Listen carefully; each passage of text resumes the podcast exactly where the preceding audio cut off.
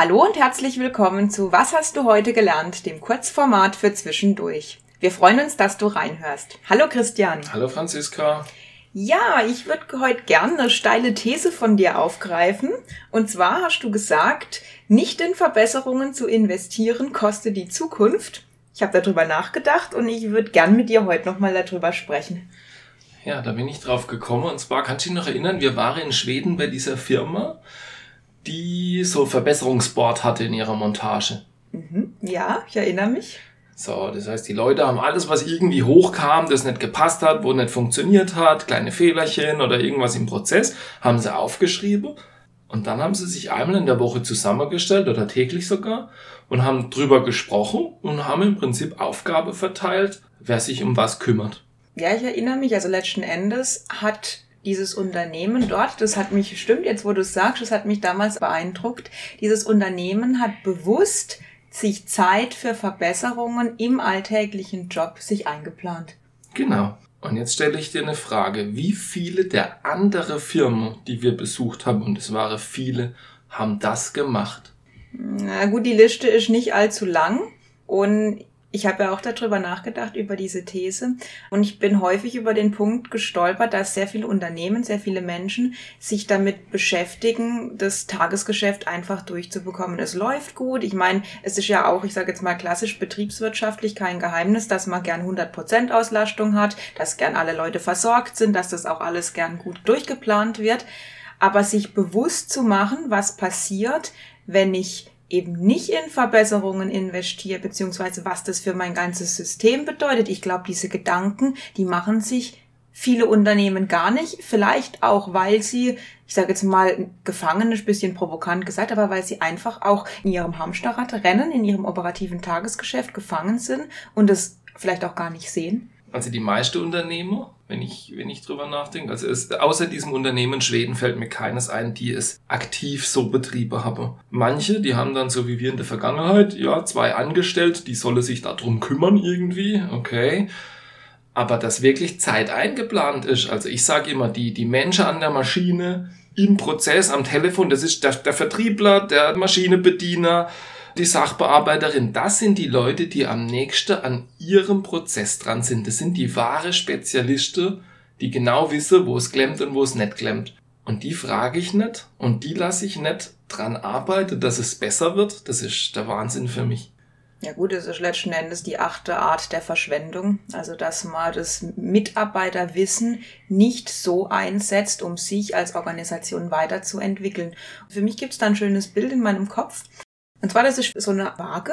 Und zwar auf der einen Seite, jetzt mal links gesehen, gibt's die Arbeit im System. Also das heißt, die Menschen, die operativ tätig sind, sie haben ihre, ihre Arbeitsvorräte beziehungsweise auch ihre Dinge, die sie einfach täglich immer wieder tun, damit das operative Geschäft am Laufen bleibt. Aber auf dieser anderen Seite gibt's die Arbeit am System. Also das heißt, wie sind die Prozesse, wie ist unsere Struktur, müssen wir was verändern, können wir es verbessern. Und dieses Bild gefällt mir eigentlich gut, dass es eine Waage ist, weil es muss ausgeglichen sein.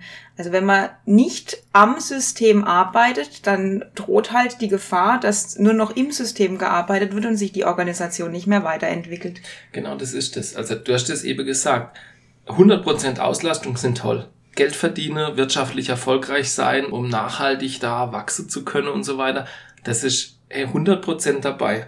Aber wenn ich nie am System arbeite, wenn ich nie die Art, wie ich arbeite, verbessere, dann werde ich doch langfristig eigentlich Verlierer. Also da gab es mal ein Beispiel, das möchte ich gerne erzählen.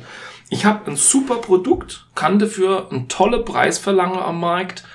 So, und was passiert jetzt mit dem, was ich da dran verdiene über die Zeit? Ist egal, wie lang das ist. Nehmen wir mal zwei, drei Jahre die Materialpreise steigen, die Lohnkosten gehen ein bisschen hoch, wir haben eine Inflation. So, das heißt, ohne dass ich etwas tue, verdiene ich immer weniger an diesem Produkt. Das heißt, ich müsste ja schon allein was tun, um dieses Niveau zu halten. Ja, das, was du ansprichst, ist für mich eigentlich die Vergänglichkeit vom Erfolg. Also ich meine, es kann, es kann wunderbar sein, auch wenn ich gewisse Dinge neu plan, dann habe ich einen Moment, wo alles perfekt läuft. Aber die Welt verändert sich, das Ganze drumherum verändert sich ja, die Kundenbedürfnisse verändern und wir leben ja in einer sehr schnellen Welt mittlerweile. Das bedeutet, dass dieser tolle Moment, in dem es perfekt funktioniert, der vergeht sehr schnell und ich muss nachjustieren. Und ich glaube, das ist ein Denkfehler, den vielleicht auch viele Firmen ab und an machen, dass sie ihren Mitarbeitern vielleicht nicht die Zeit zugestehen, um wirklich da aktiv mitarbeiten zu können, sondern eher Verbesserungen als Stunde acht bis zehn on top gesehen wird. Und das ist genau das. Ich glaube, man denkt zu sehr im jetzigen Moment und nicht in die Zukunft. Ich möchte die, ich sage jetzt einfach mal, zehn Prozent sparen, aber, und das ist das, was ich sage, was kostet es mich, es nicht zu tun? Da gibt's auch einen coolen Begriff dafür, Cost of Inaction. Was kostet es mich als Unternehmen nicht an mir zu arbeiten, immer besser zu werden? Ich sage, es kostet mich schlicht die Zukunft und langfristig die Existenz. Wenn du so willst, ist eine Haltungsfrage nicht nur von einer Geschäftsführung, sondern auch von Eignern beziehungsweise auch von Stakeholdern, Shareholdern, allen drumherum. Möchte ich auf kurzfristige Gewinne aus sein oder ist mir das nachhaltige, langfristige ich sage jetzt mal, gesundes Wachstum meiner Firma wichtig, steht das für mich im Vordergrund. Und ich glaube, das sind unterschiedliche Perspektiven, die vielleicht auch in unserer, ich sage jetzt mal, Gesellschaft oder in unserem heutigen Wirtschaften wenn man jetzt ein bisschen gesellschaftskritisch das mal anguckt, auch ein Problem bringen, dass wir sehr schnell auf Erfolge auszielen wollen und das Thema Nachhaltigkeit und Langfristigkeit vielleicht deshalb auch unter den Tisch fällt. Da bin ich überzeugt davon. Und ich glaube, auch da muss wirklich ein Umdenken stattfinden. Also Vollgas mit Tunnelblick im Hamsterrad wird uns nicht zum Ziel und in die Zukunft bringen. Und ich glaube, wir müssen über kurzfristige Gewinne hinausdenken und eben in, in ein langfristiges, gesundes Wachstum investieren. Und da gehört eben dazu, dass Firmen eben auch Ressourcen schaffen oder den, den Mitarbeitern die Zeit geben, um dran zu arbeiten. Und dann kann ich es auch führen, coachen, weiterentwickeln. Das, das Ganze kommt hier dann ins Rolle, dann entsteht wieder was ganz Tolles. Und ich bin mir sicher, am Schluss haben alle was davon. Die Unternehmer, die Aktionäre, die Inhaber und die Mitarbeiter natürlich auch. Ja, was denkst du dazu? Schreib uns einfach, wir würden uns freuen. Und wenn es dir gefallen hat, dann hör doch einfach wieder rein.